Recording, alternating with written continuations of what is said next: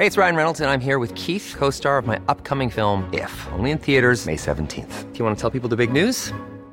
All right, I'll do. Sign up now and you'll get unlimited for $15 a month in six months of Paramount Plus Essential Plan on us. Mintmobile.com slash switch. Upfront payment of $45 equivalent to $15 per month. Unlimited over 40 gigabytes per month. Face lower speeds. Videos at 480p. Active Mint customers by 531.24 get six months of Paramount Plus Essential Plan. Auto renews after six months. Offer ends May 31st, 2024. Separate Paramount Plus registration required. Terms and conditions apply if rated PG. Esto es República H. La información más importante con el punto de vista objetivo, claro y dinámico de Blanca Becerril. Hola, hola, muy buenas noches. Hoy es jueves de 28 de enero de este año 2021. Son las 9 de la noche en punto. Yo soy Blanca Becerril. Esto es República H y yo como todos los días lo invito a que se quede conmigo porque en los próximos minutos le voy a dar toda la información más importante generada hasta el momento para que usted esté bien informado y arrancamos con toda la información. Y es que lamentablemente hoy México ya tiene 155.145 muertes confirmadas por coronavirus en lo que va de la emergencia sanitaria, que pues como usted sabe, estamos a escasos un mes de cumplir un año exactamente, 12 meses del primer caso confirmado de coronavirus en el país y lamentablemente hoy México supera a la India y es el tercer país del mundo con más decesos de coronavirus, con 155.145 muertes, le decía. México superó el número de fallecidos confirmados por coronavirus que tiene, por ejemplo, la India y se convierte pues ya en el tercer lugar del mundo. Esto de acuerdo con datos de la Universidad de Johns Hopkins. Solo por encima de México se encuentran Estados Unidos con 432.864 muertes y Brasil con 221.547 muertes. Sin embargo, pues las cifras reales podrían ser, distintas. Recuerda usted que apenas ayer el INEGE pues revelara que hasta agosto del 2020 hubo 108.658 fallecidos, lo que implicaba pues un 44% más de lo reportado originalmente por la Secretaría de Salud en ese momento. ¿Qué estamos haciendo mal? Eh, la estrategia en materia de salud e implementada por el gobierno federal no está funcionando, no está funcionando pues todo lo que estamos haciendo, todas estas medidas para controlar la emergencia sanitaria desde lo particular, desde lo personal, como familia, como ciudadanos, algo, algo estamos haciendo mal indiscutiblemente que hoy pues nosotros ya nos hemos convertido en el tercer país con más muertes por coronavirus. Esto se lo dejo a la reflexión y también a la acción porque es momento de si en algún, en algún punto de la pandemia no nos pusimos las pilas y no nos cuidamos, es momento, todavía estamos a tiempo de hacerlo, de seguir evidentemente usando el cubreboca de manera eh, pues diaria, si es que usted va a salir a la calle, porque acuérdense que aquí en el Aldo de México tenemos una campaña llamada Si sirve, yo me lo pongo, por supuesto que que pues funciona y sí, y sí sirve ponernos el cubrebocas y también recuerde lavarse las manos de manera obsesiva con agua y con jabón, tener la sana distancia y si usted todavía se puede quedar en su casita, hágalo, hágalo porque de esta forma nos está ayudando a todos y nos ayudamos a todos. Así que esta es la información que tenemos. Vamos a un resumen de noticias y ahora sí, comenzamos. En resumen. Nueve entidades de la República Mexicana siguen en riesgo máximo por el alto número de contagios e índices de hospitalización. En términos de ocupación, la Ciudad de México sigue a la cabeza con el 88%, Guanajuato 84%, Estado de México e Hidalgo 83%, Puebla 81%, que por ciento Puebla pues ya regresa a semáforo rojo, Nuevo León 80% de ocupación hospitalaria, Morelos 75%, también Guerrero 74% y Nayarit con 73%. Senadores de oposición exigieron a la COFEPRIS no avalar hasta que no lo haga la comunidad científica internacional a la vacuna rusa Sputnik 5. La Secretaría de Gobernación, su titular, Olga Sánchez Cordero, publicó este jueves los resultados de su segunda prueba PCR de la semana con resultado negativo a coronavirus. La Secretaría de Economía anunció que se entregarán 60 mil créditos de 25 mil pesos para ayudar a los micronegocios afectados por la propagación de la pandemia del coronavirus y las medidas restrictivas y suspensión de actividades no esenciales y también, por supuesto, por la prolongación de tantos meses de esta emergencia sanitaria. La Bolsa Mexicana de Valores y los bancos superan operaciones, suspenderán, perdóneme, suspenderán operaciones el lunes primero de febrero por el fin de semana largo en el marco de la conmemoración del Día de la Constitución de 1917. Y después de que los representantes legales de la aerolínea Interjet presentaran un recurso ante la autoridad laboral para declarar la huelga como inexistente, la sección 15 de la Confederación de Trabajadores de México pidió a sus agremiados eh, cerrar filas y mantenerse firmes en su movimiento de huelga ante la negativa de la empresa de pagarles lo que les adeuda. Reporte vial. Bueno, vamos a las calles de la Ciudad de México con mi compañero Javier Ruiz. Javier, ¿cómo estás? Muy bien, Blanca, ¿qué tal? Excelente noche, te saludo con gusto. Nos encontramos en la calzada San Antonio Abad, donde vamos a encontrar todavía avances poco complicados, al menos para quien deja atrás la calle de Lucas Salamán, y esto en dirección hacia el eje 3 sur, o bien para continuar al viaducto Río de la Piedad. El sentido opuesto en general el avance sí es bastante aceptable, solo hay que moderar la velocidad en lo que corresponde a Fray Servando Teresa de Mier. Aquí también el avance es lento, al menos del eje central Lázaro Cárdenas, y para quien desea llegar al mercado de Sonora, más adelante para continuar hacia el eje 3 Oriente. Y el sentido opuesto en general, el avance también es bastante aceptable, solo hay que moderar la velocidad. De momento, Blanca, el reporte que tenemos. Gracias, Javier. Estamos atentos, buenas noches. Buenas noches, Rogelio López. ¿Tú dónde andas? ¿En la capital del país? Hola, ¿cómo estás, Blanca? Es un placer saludarte a ti y a todo el auditorio. Nosotros nos encontramos en la zona de la colonia del Valle. Y bueno, para los amigos que vienen procedentes de lo que es la glorieta del Riviera sobre lo que es la avenida Cuauhtémoc, hay que recordar muy bien que se continúa con estas obras y bueno, pues así vamos a poder avanzar sin mayor contratiempo sobre lo que es la Avenida Universidad rumbo hacia lo que es el sur de la ciudad. Para ello, lo que es el eje 7, Félix Cuevas, bueno, pues tiene problemas a la circulación debido al cambio de la luz de los semáforos sobre lo que es la Avenida Universidad al cruce con el eje 7 Sur. Y bueno, pues así vamos a poder llegar hacia la zona de Extremadura, en lo que es la zona de patriotismo hay que tener mucha precaución. Tenemos aquí los semáforos descompuestos y bueno, pues ya tenemos elementos policíacos los cuales hacen pues la labor de vialidad para todos nuestros amigos que circulan por esta zona, extremar sus precauciones. Blanca, este es mi reporte desde las calles de la Ciudad de México. Gracias, Gerardo. Regresamos al ratito contigo. Buenas noches.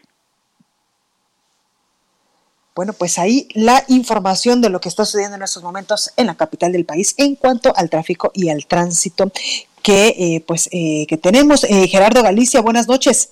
Así es, mi querida Blanca, excelente noche y tenemos información importante en la zona oriente de la capital para nuestros amigos que van a utilizar el circuito bicentenario en su tramo Río Churubusco. Van a toparse con algunas patrullas y se está a la espera de peritos de la Fiscalía General de Justicia de la Ciudad de México. El motivo, lamentablemente, un hombre de aproximadamente 40 años de edad fue arrollado, intentó cruzar el circuito bicentenario de lado a lado, lamentablemente fue embestido por un vehículo, el eh, cuerpo yace en el camellón del circuito interior poco antes de llegar al eje 6 sur con dirección a la viga y por ello tenemos ya la presencia de algunas patrullas de la policía capitalina, se espera la presencia de peritos para poder retirar el cuerpo sin vida de este hombre y en el sentido opuesto del circuito interior el avance es bastante, bastante rápido, únicamente hay que manejar con mucha precaución, si dejan atrás el eje 6 sur y se dirigen hacia el viaducto, de momento lo pueden hacer de una forma bastante ágil. Por lo pronto, el reporte. Gracias Gerardo. Hasta luego. La nota del día. Bueno, y comenzamos con la nota del día, por supuesto, que es este asunto del coronavirus. Y es que en las últimas 24 horas en México sumó 18.670 casos nuevos de COVID-19 y 1.506 muertes por coronavirus para un total de 155.145 fallecidos. Con esta cifra, ya se lo adelantaba yo, México vuelve al tercer lugar del mundo con más muertes acumuladas por coronavirus. Vamos con mi compañero Gerardo Suárez con más información. Gerardo, ¿cómo estás? Blanca, muy bien, muy buenas noches. Nuestro país superó este jueves a India como el tercer país del mundo con más muertes acumuladas por COVID-19. Como bien comentabas, esta noche la Secretaría de Salud reportó que en México se acumulan 155.145 decesos por la pandemia, eh, mientras que India tiene 153.847 defunciones confirmadas por el coronavirus SARS-CoV-2. Así que México pasa a ocupar el tercer sitio en la lista de los países con más muertes acumuladas por COVID-19. Si se ve eh, este comparativo por la tasa de muertes por cada 100.000 habitantes, nuestro país se ubicaría en el lugar 18. Sin embargo, pues es una situación que refleja el momento tan crítico que se vive de la epidemia en México, el momento más crítico en la de la epidemia en México y México solo se ubica ahora solo por debajo de Brasil que tiene 221.547 muertes confirmadas y Estados Unidos que encabeza la lista con 432.603 defunciones por COVID-19, esto de acuerdo con la información recopilada por la plataforma sobre coronavirus de la Universidad Johns Hopkins. Por último, Blanca, México ya se, ya se había ubicado como el tercer país con más decesos por COVID-19, esto a fines de julio pasado. El 31 de julio había rebasado al Reino Unido como el tercer país con más decesos y bueno, pues ahora vuelve a esta posición lamentablemente al rebasar a India. Este es el reporte que te tengo, Blanca. Pues ahí lo tenemos Gerardo Suárez. En definitiva, pues una mala noticia para el país. Ya estamos otra vez, eh, como tú bien lo dices, en tercer lugar y a seguirnos cuidando porque en estos momentos es cuando menos tenemos que bajar la guardia y porque, evidentemente porque pues los contagios siguen a la orden del día y también tenemos otro tema. Eh, que es el, este clima que en estos momentos pues también coadyuva mucho a que se dé la propagación del coronavirus.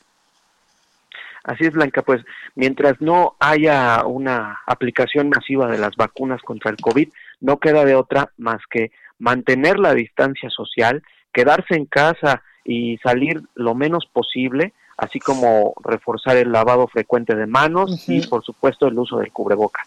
Pues ahí lo tenemos, Gerardo. Gracias por la información. Buenas noches. Buenas noches.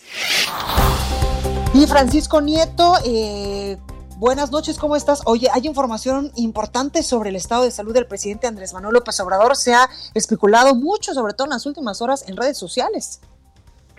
Blanca, ¿qué tal? Muy buenas noches. Efectivamente, después de un día de mucha especulación y de mensajes circulando por las redes sociales, especialmente por WhatsApp, eh, respecto a que el presidente había agravado, agravado su, su salud, que tenía problemas neurológicos, posiblemente hemorrágicos, que tenía parálisis facial, que había sido llevado a algunos hospitales como fue el de nutrición o el de o el español, pues finalmente hoy en la tarde eh, primero el jefe el, el vocero de la presidencia de la República, Jesús Ramírez, aseguró que el presidente López Obrador recupera poco a poco su vigor y su salud luego de su quinto de su quinto día de aislamiento por COVID eh, por contagio de COVID-19 desde sus redes sociales, el funcionario federal agregó que el, mandatario sigue trabajando, atendiendo los asuntos de gobierno y que lo está haciendo de manera eh, tranquila.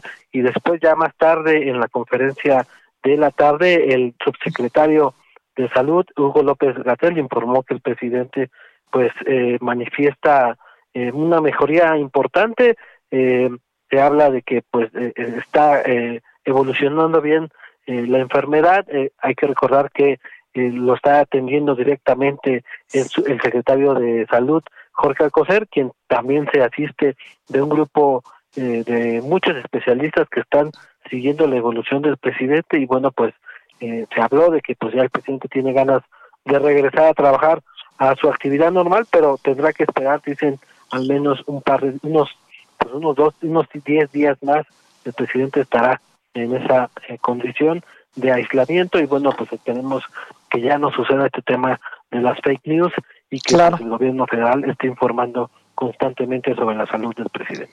Sobre todo eso, Francisco, que nos esté informando constantemente eh, y de manera pues eh, puntual cómo va el presidente Andrés Manuel López Obrador, que evidentemente eh, le deseamos una pronta recuperación, pero también para matar a todas estas especulaciones de, como ellos lo han dicho, tal vez de la oposición. No sé si estaría bueno que incluso el presidente, que es muy, pues muy, pues muy bueno para estos videos, que incluso pues subiera uno a sus redes sociales o publicara algo para también callarle la boca a varios. Es correcto, esperemos mañana a ver eh, qué, qué, información da la secretaria eh, de Gobernación, Olga Sánchez Cordero. Hay que recordar que ella está asumiendo eh, el papel de informador en la, en la mañanera. hoy fue un día pues especial con ella, pues de plano decidió no responder preguntas en materia de salud. Y bueno, pues esperemos que mañana se abran un poco más a estas preguntas para poder hacer cuestionamientos sobre Claro. el, tema, el tema de la salud del presidente. Perfecto, gracias Francisco. Buenas noches. Entrevista. Bueno, y uno de los pocos que sigue puntualmente las actividades del presidente eh, Andrés Manuel López Obrador es Luis Estrada, director de Spine. Muy buenas noches, Luis, ¿cómo estás? ¿Qué tal, Blanca? ¿Cómo te va? Muy buenas noches. Gracias por la invitación. Gracias. Oye, pues hoy durante todo el día hemos visto una serie de especulaciones a través de las redes sociales de que si el presidente está bien, de que si ya lo intubaron, de que eh, mejoró, de que empeoró su salud. ¿Tú cómo ves eh, pues estas, estas, eh, estos diálogos que se están dando eh, a través de las redes sociales en cuanto pues a la salud del presidente y también pues los mensajes que han enviado de parte del gobierno federal? Mira, por un- primera parte, decir, por supuesto, y, y desear que el presidente se recupere lo más pronto posible, es el deseo de todos y, por supuesto, es por el bien de México y por el bien de, de él mismo. Pero sí es importante decir que este vacío de información y este nivel de Total. especulación es bien ganado por la reputación del presidente en dos aspectos. El primero, durante todas las conferencias de prensa, nosotros en SPIN hemos llevado el seguimiento de las conferencias, lleva más de 42.600 afirmaciones que no se pueden probar o son falsas. No hay sustento de lo que dice el presidente en un promedio de 80 afirmaciones por conferencia. Primer punto. Segundo punto, que este vacío de información que se está generando está provocado por el propio presidente y por su equipo. De entrada, que sea la secretaria de gobernación la que sustituya al presidente en las conferencias, no es un mensaje de comunicación, es un mensaje de gobernabilidad, porque en la prelación, es decir, en el orden Claro. que hay en ausencia del presidente, es la secretaria de gobernación la que sigue. Pero perfectamente, como en cualquier otro país, debería ser la vocera o el vocero, en este caso, Jesús Ramírez, quien conteste las preguntas de los medios en las conferencias de prensa. Así pasa en todos lados. Pero no, es la secretaria de gobernación que no está acostumbrada, por alguna razón, que eso es otra cosa que se puede discutir, como una secretaria o secretario de gobernación no está preparado para una conferencia de prensa, pero bueno, eso es aparte, pero entonces no tiene los elementos para eh, contestar al mismo nivel de lo que hace el presidente todos los días, evadiendo las preguntas, en fin, y entonces se genera más, eh, más dudas sobre lo que está pasando, especialmente cuando el parte médico, entre comillas, lo da ella misma con breves descripciones, está bien, está fuerte, en fin, que no, pues, no, no, no generan ni siquiera de algo que ella lee, ni siquiera eh, genera la credibilidad.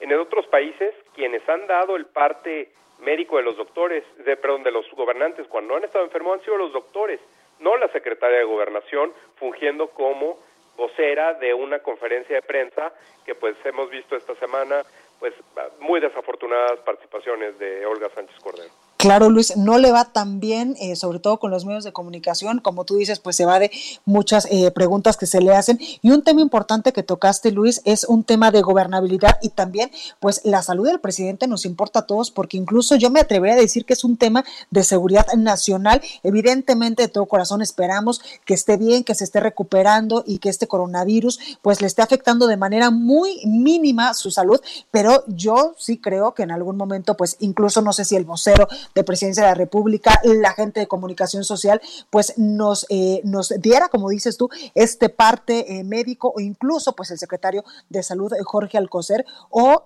qué sé yo, incluso pues no sé, que saliera un videíto, un mensaje directamente del presidente Andrés Manuel López Obrador, incluso para callarle la boca a sus opositores.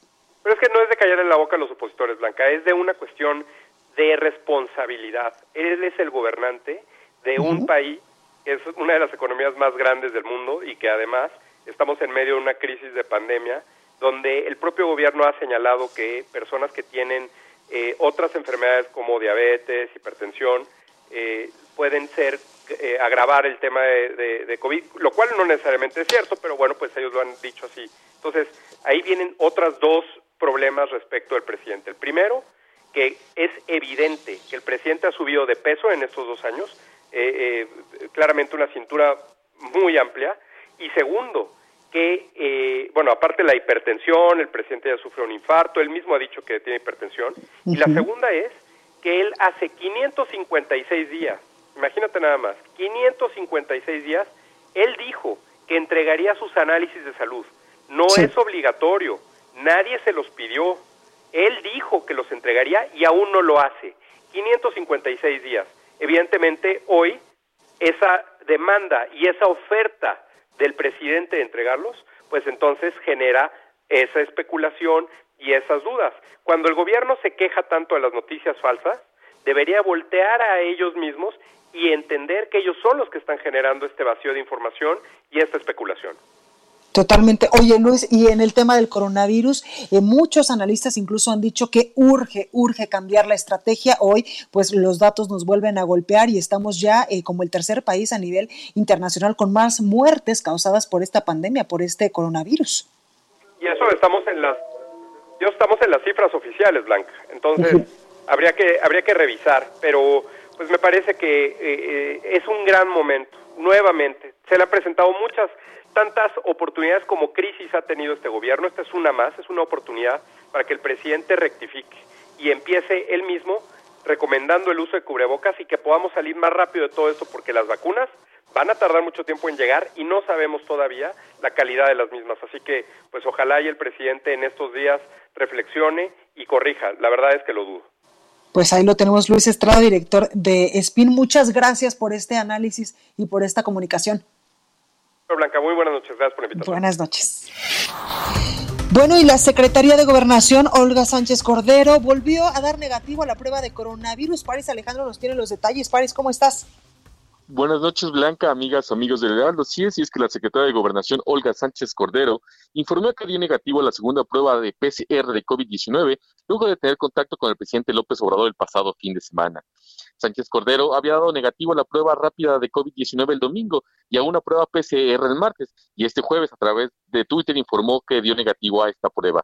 Y es que desde el lunes 25 de enero, Sánchez Cordero encabeza la conferencia matutina en Palacio Nacional en representación del presidente López Obrador y continuará hasta que el mandatario federal se recupere de COVID-19. Y es que por, también por la tarde, la secretaria de Gobernación eh, durante la inauguración del periodo ordinario de sesiones de la fracción parlamentaria de Morena en la Cámara de Diputados, pidió a los diputados refrendar su compromiso de trabajo al jefe del Ejecutivo Federal. Escuchemos a la secretaria Sánchez Cordero. Los exhorta a que en este periodo de sesiones por iniciar, el último ordinario de la actual legislatura, mantengan en alto las banderas de la cuarta transformación, como hasta ahora lo han hecho, Sánchez Cordero les transmitió el reconocimiento del presidente a los legisladores que aprobaron importantes reformas para la consolidación de la llamada cuarta transformación. también ante diputados y diputados del Partido del Trabajo Verde Ecologista y Encuentro Social, les deseó éxito a las diputadas y diputados federales de Morena que buscarán la reelección. Escuchemos a la secretaria Sánchez Cordero. Quiero manifestarles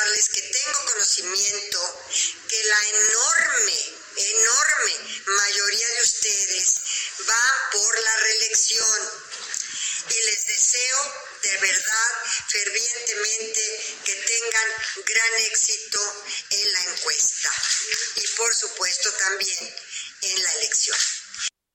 Blanca, es la información que te tengo. Pues ahí, ahí los detalles. Muchas gracias, Paris. Buenas noches. Buenas noches. Oiga, vamos con la nota amable de este jueves. Yo soy Blanca Becerril. Esto es República H. No se vaya, que yo vuelvo con más información.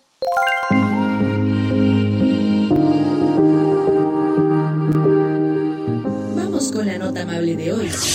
Y es que un estudio diseñado para estudiar cómo afecta el sistema inmunológico a las bacterias intestinales ha llevado al extraordinario descubrimiento de dos moléculas que no solo pueden proporcionar una protección profunda en modelos experimentales de asma, sino que también pueden reducir sustancialmente la gravedad de un ataque. Ninguna de estas moléculas, una de las cuales ya está disponible comercialmente como suplemento dietético, se conocía previamente por su efecto sobre el asma y también parecen, a partir de estudios en animales, tener un papel en el tratamiento de la enfermedad respiratoria, que es prevalente y a menudo fatal en personas con COVID-19 grave. Los investigadores tienen como objetivo probar una de las moléculas en un ensayo clínico en 2021 en asmáticos, según un artículo importante, como evidencia adicional de que estas dos moléculas podrían proteger potencialmente contra el asma. Los investigadores encontraron a través del estudio de la literatura existente que estos metabolitos están presentes en cantidades más altas en dos estudios de niños sin asma en comparación con aquellos con la enfermedad.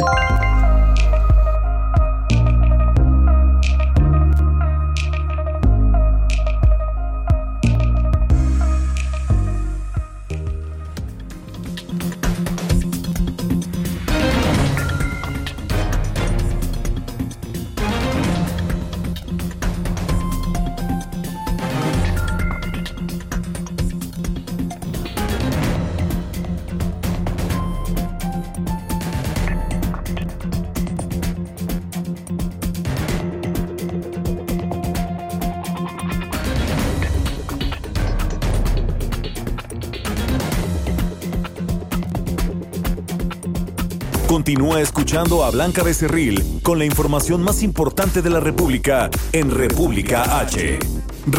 Estamos de regreso con la información más importante de la República en República H con Blanca Becerril, transmitiendo en Heraldo Radio. En resumen. Tras dar positivo a coronavirus el pasado domingo 24 de enero, el presidente Andrés Manuel López Obrador recupera poco a poco su vigor, al igual que su salud, y sigue pendiente de los asuntos de gobierno y trabajando, así lo informó Jesús Ramírez Cuevas, coordinador general de comunicación social de la presidencia de la República. El secretario de Hacienda y Crédito Público, Arturo Herrera, advirtió que no habrá una recuperación total de la economía hasta que esté completamente controlada la pandemia de COVID-19 y subrayó que la posibilidad de tener bajo control la propagación del virus SARS-CoV-2 dependerá de las vacunas. La UNAM y la Asociación Autónoma del Personal Académico convinieron hoy un incremento del 3.4% directo al salario correspondiente al periodo del 1 de febrero de 2021 al 31 de enero de 2022. A partir del próximo lunes entrará en funcionamiento el Hospital General Topilejo, ubicado en la alcaldía Tlalpan, el cual atenderá a enfermos de coronavirus y posterior a la pandemia quedará como hospital general con especialidades.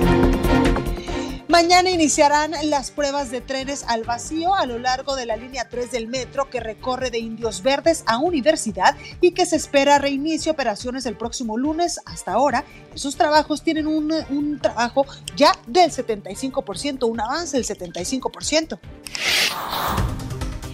Bueno, y suman casi ocho días de tendencia a la baja en hospitalizaciones por coronavirus. Esto en el Valle de México. Carlos Navarro nos tiene los detalles. Carlos, ¿cómo estás? Buenas noches, Blanca. Te saludo con gusto a ti y al auditorio y bien comentarte que la zona metropolitana del Valle de México suman ya casi ocho días de tendencia a la baja en el número de hospitalizados por COVID-19, informó la jefa de gobierno Claudia Sheinbaum. Escuchamos. Ya tenemos cerca de ocho días que comenzó una tendencia a la baja en el número de hospitalizados en la zona metropolitana del Valle de México. Eh, esperamos continuar así y además pues atender de una manera eh, más integral también para que puedan disminuir el número de decesos en la ciudad es algo que evidentemente nos preocupa y nos ocupa. De acuerdo con el reporte técnico, el 20 de enero pasado se reportaron 10.022 internados por el nuevo coronavirus en este perímetro conformado por 16 alcaldías capitalinas y 59 municipios mexiquenses, mientras que hasta el 27 del mismo mes hubo 9.897 internados, o sea, una baja ya de 135 hospitalizados por COVID-19 es algo por lo menos que ya se ha logrado en las últimas semanas con esa estabilización y un descenso en la tendencia. También comentarte, Blanca, que la jefa de gobierno Claudia Sheinbaum dijo que el secretario de gobierno José Alfonso Suárez de Real se encontraba bien y con un, un poco de dolor de cabeza después de que diera positivo de nueva cuenta al COVID-19. Escuchemos. José Alfonso está bien, está eh, con medida preventiva en el hospital en este momento, pero hablé hoy en la mañana con él, eh, tenía un poco de fiebre, pero está con vigilancia médica y en efecto es la segunda ocasión que le da COVID. Hemos tenido otros compañeros en esta circunstancia y justamente eso es parte del estudio epidemiológico que se hace en la Ciudad de México, igual en coordinación con la Secretaría de Salud del Gobierno de México. Él está bien, él en realidad se aisló desde hace más o menos una semana, ocho o nueve días más o menos, eh, que empezó a tener síntomas. Yo la última prueba que me realicé fue el martes, o sea, hace dos días, eh, negativa, y ahora me realizo una prueba pues cada semana, cada martes. El secretario de Gobierno, José Alfonso Suárez del Real, recordemos, dio positivo al virus SARS-CoV-2 que provoca la enfermedad COVID-19 en agosto pasado y ahora de nueva cuenta dio positivo, sin embargo, eh, por mera precaución decidió hospitalizarse y está siendo atendido. Blanca, la información que te tengo. Muchísimas gracias, Carlos. Hasta luego, buenas noches. Hasta luego. Y precisamente aquí en la Ciudad de México entregan tanques de oxígeno para enfermos de coronavirus. Manuel Durán nos tiene los detalles. Manuel, ¿cómo estás?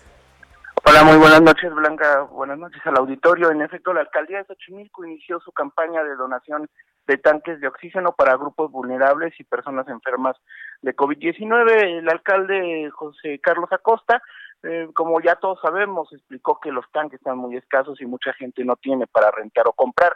Estos tanques son nuevos y también se restablecieron recargas gratuitos, gratuitas para todas las personas que ya tienen estos dispositivos médicos. La entrega de los tanques se realiza con la condición de que una vez utilizados los regresen para que otras personas puedan ocuparlos. También están entregando oxímetros que sirven para medir de manera indirecta el porcentaje de oxigenación en la sangre eh, para hacer para prevenir este los síntomas de COVID-19. La entrega también es gratuita de estos oxímetros. Hasta el momento las peticiones de tanque han sido para enfermos de Xochitepec, San Gregorio, con Nativitas, Tepepan y San Andrés, mientras que los otros barrios se entregan los kits médicos. Eh, estos tanques solamente pueden ser solicitados eh, a través de la línea Xochihuatl al 5549 599409 es la única vía y aunado a esto también en Milpalta se puso en marcha un, un plan similar de préstamo de tanques de oxígeno y en este caso hay que ir al centro de salud del pueblo San Salvador Cuautenco a partir de las 9 de la mañana y la entrega se realiza con una copia de identificación oficial y la copia de que el familiar está enfermo de COVID para que pueda acceder al oxígeno o a un tanque. Pues ahí la información, Manuel, gracias. Hasta luego. Entrevista. Bueno, y me da mucho gusto saludar esta noche en la línea telefónica a Vidal Llerenas. Él es alcalde de Azcapotzalco. Alcalde, buenas noches, ¿cómo está? ¿Qué tal a tus órdenes? Buenas noches. Gracias, alcalde. Pues antes que otra cosa, cuénteme cómo vamos en el asunto del coronavirus en su alcaldía y es que pues eh, tenemos información de que ustedes ya llegaron a un acuerdo con un laboratorio para la aplicación de pruebas de coronavirus gratuitas. Sí, es con, un laboratorio JLN. Eh, son dos acuerdos, uno que haya este un descuento importante en, en pruebas PCR y en pruebas de antígenos y alrededor del 40%, es importante porque bueno, el costo es elevado. Esto es un beneficio que se va a dar eh, a personas que viven en Azcapotzalco y a trabajadores de la alcaldía. Pero además, y esto bueno es, es más importante, vamos a dar 200 pruebas gratis a partir de mañana. Mañana vamos a estar en una zona conocida como Las Brujas, ahí en el Rosario. Este, ahí vamos a vamos a tener un, lugar móvil, una, unidad móvil que nos va pues a permitir eh, poder proporcionar estas estas 200 pruebas las, eh, y sumarle pues al esfuerzo que está haciendo el gobierno de la ciudad en el sentido pues de, de, dar pruebas no está siendo suficiente la gente va claro. Eh, a los módulos de la ciudad que son muchos pero pues pues pues hay una gran necesidad de poder hacer las pruebas vamos a dar la gente lo conoce es Mercaderes Esquina Mecánicos en el Rosario a partir de las 9 de la mañana, la zona conocida este, como Las Brujas. Ahí vamos a dar mañana y pasado 200 pruebas. Ok, alcalde, en este sentido, ¿cómo va su alcaldía eh, en el asunto del coronavirus, en los eh, casos confirmados, en el número de descensos y también, eh, perdón, de decesos y también preguntarle, pues, ¿qué otras estrategias usted está implementando para evitar la propagación del SARS-CoV-2? Bueno, en eso estamos trabajando en, todo lo que podemos en términos de poder controlar este comida, eh, poder poder trabajar. incluso ya abrieron estos eh, comedores comunitarios, ¿verdad?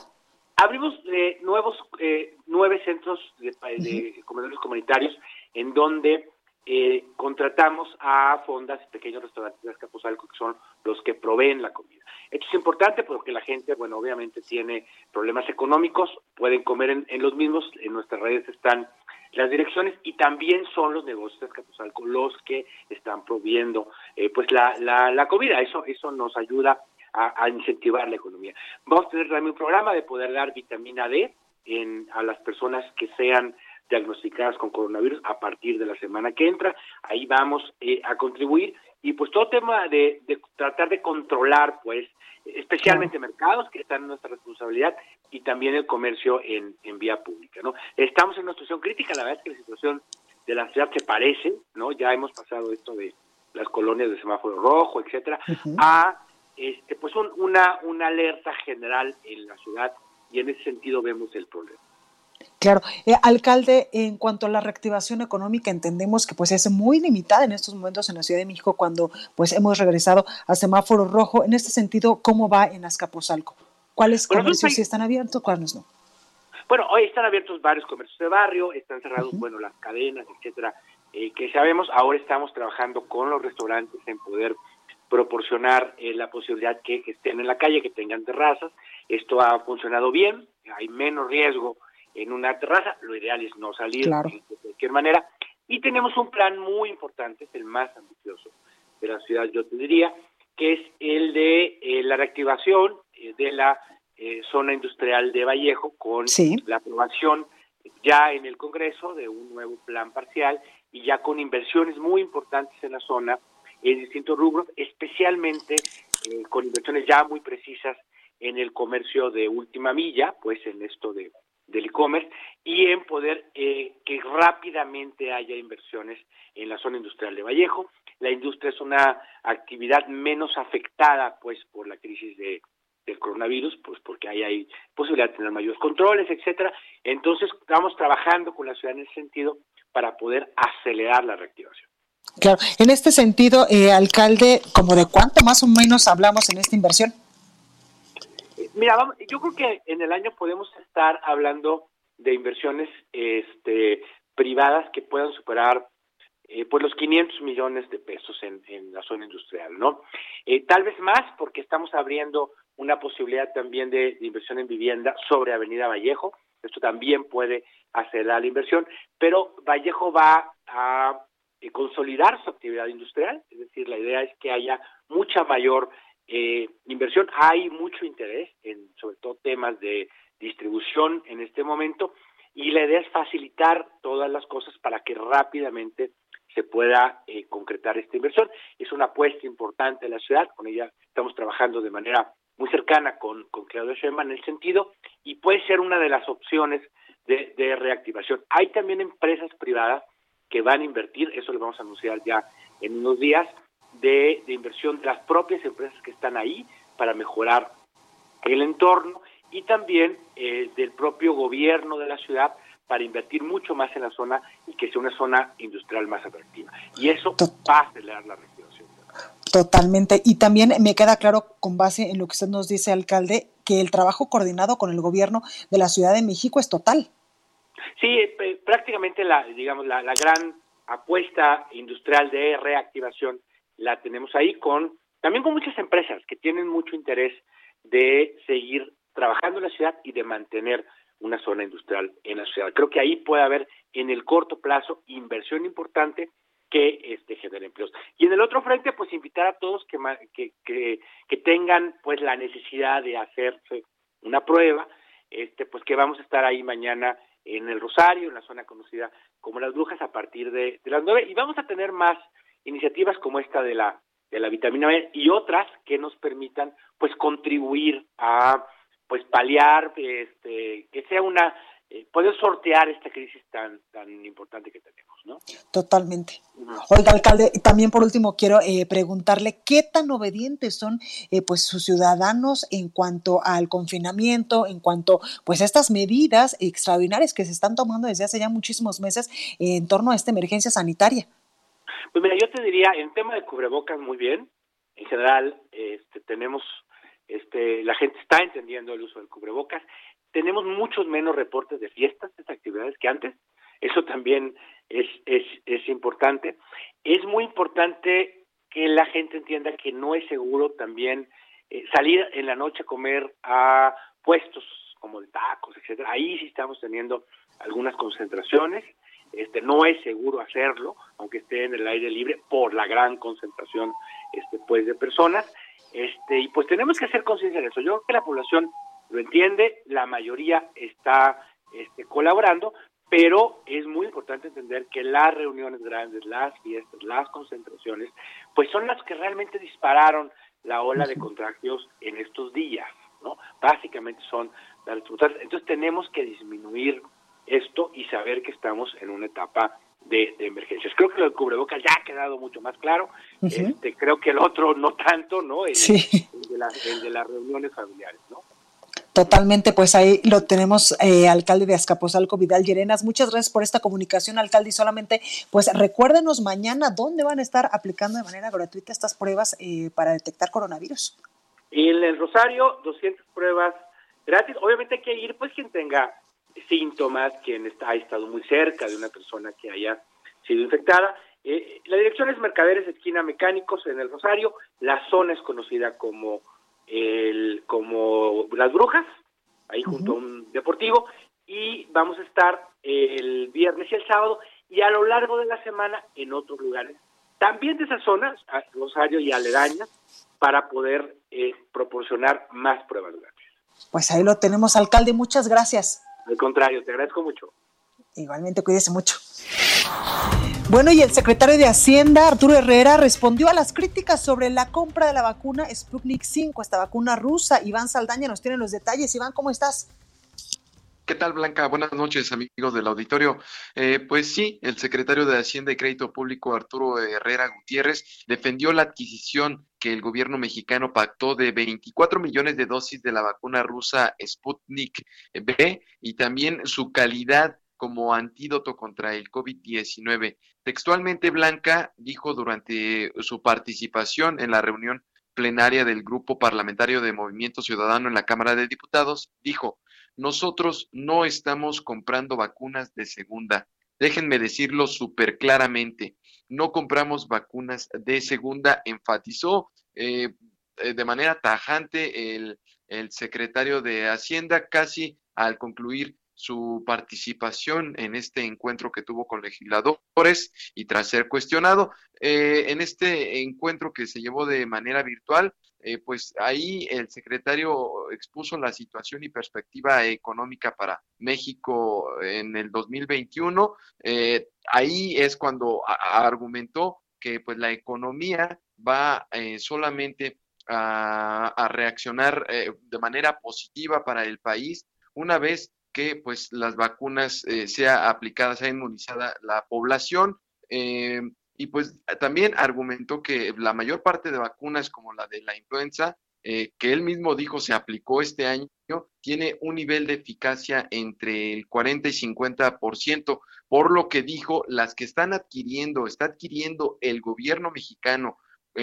contra el COVID-19, todas tienen un nivel de eficacia por arriba del 94%. Eh, eh, Arturo Herrera también aclaró que pues hay solamente una vacuna contra el coronavirus que pues no está contratando, no va a contratar México y resaltó, no voy a decirles cuál es, pero pues la cual ya se está distribuyendo en muchas partes del mundo y tiene un nivel de eficacia del 65%. Enfatizó nuevamente que pues México no va a bajar de, esta, de este parámetro y todas las que está adquiriendo eh, Sputnik y Pfizer y todas las demás están arriba del 94% de eficacia blanca auditorio.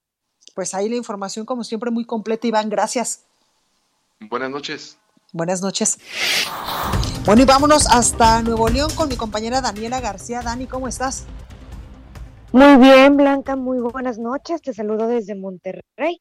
Te platico que aquí el día de hoy se dio a conocer que el Estado abrirá un preregistro a empresas que busquen adquirir alguna vacuna contra el COVID-19. Esto pues como parte del plan de adquisición de las vacunas que tiene el Estado de Nuevo León. El gobierno del Estado abrirá este preregistro de empresas que quieran y puedan aportar los recursos económicos para hacerse de estas vacunas. Eh, tuvimos la oportunidad de platicar hoy con Roberto Rusildi, quien es el secretario de Economía y Trabajo de Nuevo León, quien nos comentaba que el plan para adquirir la vacuna pues está trabajando actualmente en colaboración con la iniciativa privada y universidades para encontrar, número uno, pues la mejor opción de, compra de esta vacuna y número dos, pues ver cómo estará el financiamiento y la distribución posteriormente de la, para la aplicación de la vacuna a toda la población del estado.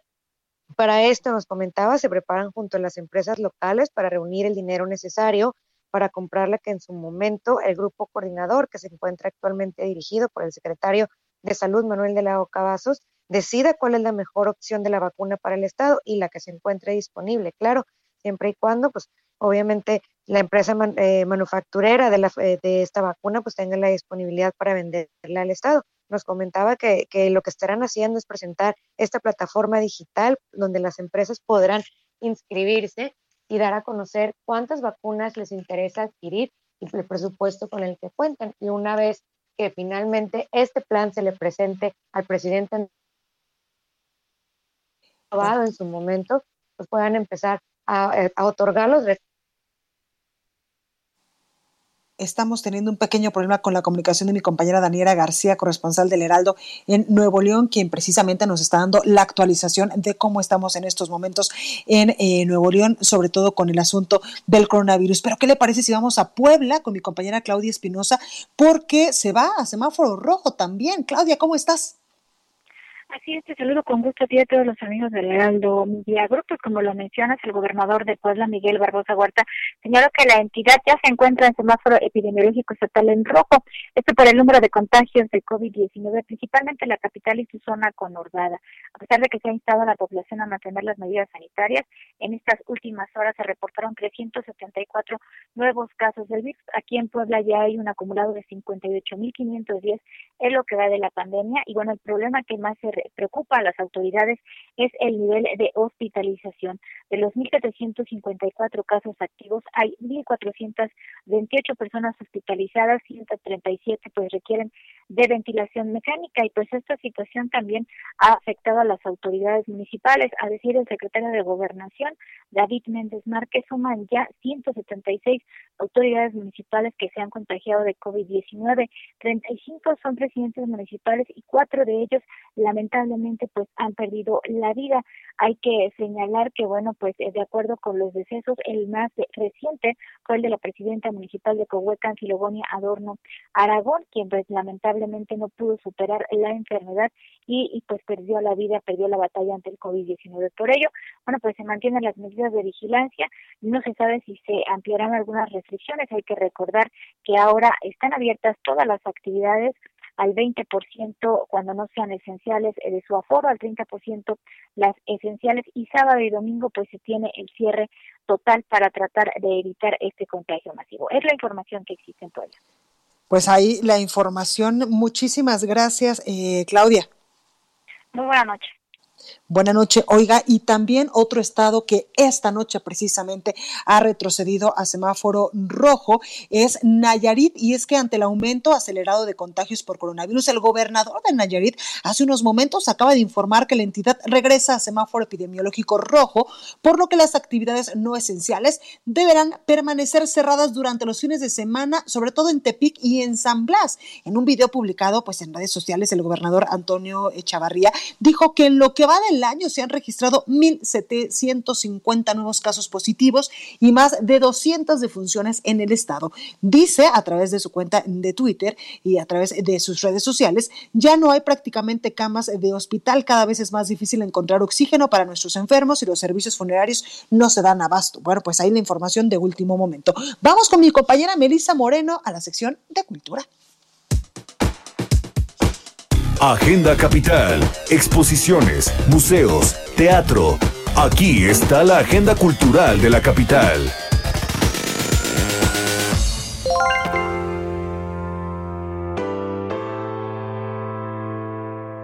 Bienvenidos a la Agenda Cultural del Heraldo de México. Yo soy Melissa Moreno, editora de artes, y esta es mi selección de eventos para República H.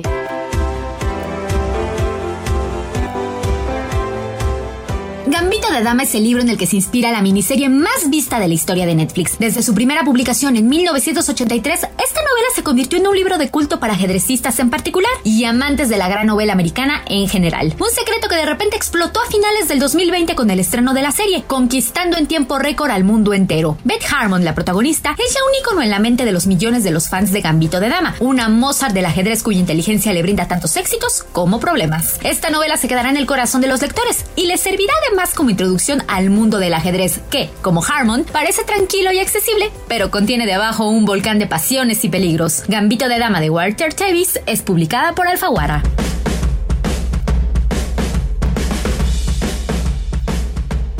Mario Sepúlveda, Paola Gómez, Diego Medel, Reynolds Robledo y Luis Carlos Villarreal regresan con una quinta temporada de Teatreros en Jaque. Esta apuesta que se creó en pandemia continúa siendo uno de los contenidos digitales favoritos de los teatreros. Es por ello que en esta quinta temporada tienen invitados importantes del teatro mexicano: Dalila Polanco, Agustín Argüello, Jerry Velázquez y Gloria Aura. Los martes de febrero en punto de las 9 de la noche, estos teatreros serán hackeados. Serán puestos en aprietos a través de dinámicas, juegos y preguntas incómodas. Como siempre, el fin pasarla bien, entretener y recordar todas sus vivencias en el teatro, tanto arriba como detrás del escenario. Para más información consulta gollife.com.mx.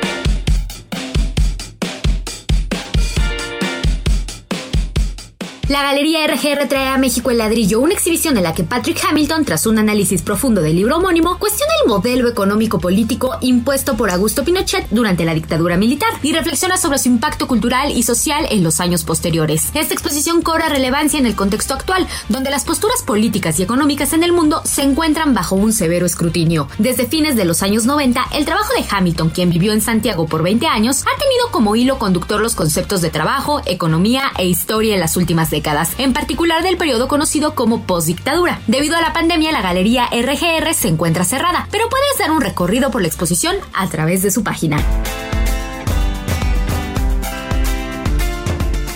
Esta fue la agenda cultural del Heraldo de México. Yo soy Melisa Moreno y me encuentras en arroba melisototota. Nos escuchamos la siguiente semana.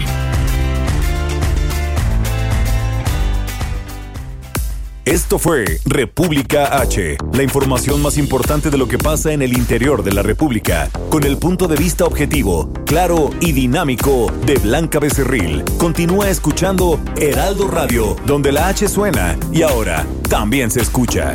Una estación de Heraldo Media Group. When you make decisions for your company, you look for the no-brainers. If you have a lot of mailing to do, stamps.com is the ultimate no brainer. Use the stamps.com mobile app to mail everything you need to keep your business running with up to 89% off USPS and UPS. Make the same no brainer decision as over 1 million other businesses with stamps.com. Use code PROGRAM for a special offer. That's stamps.com code PROGRAM.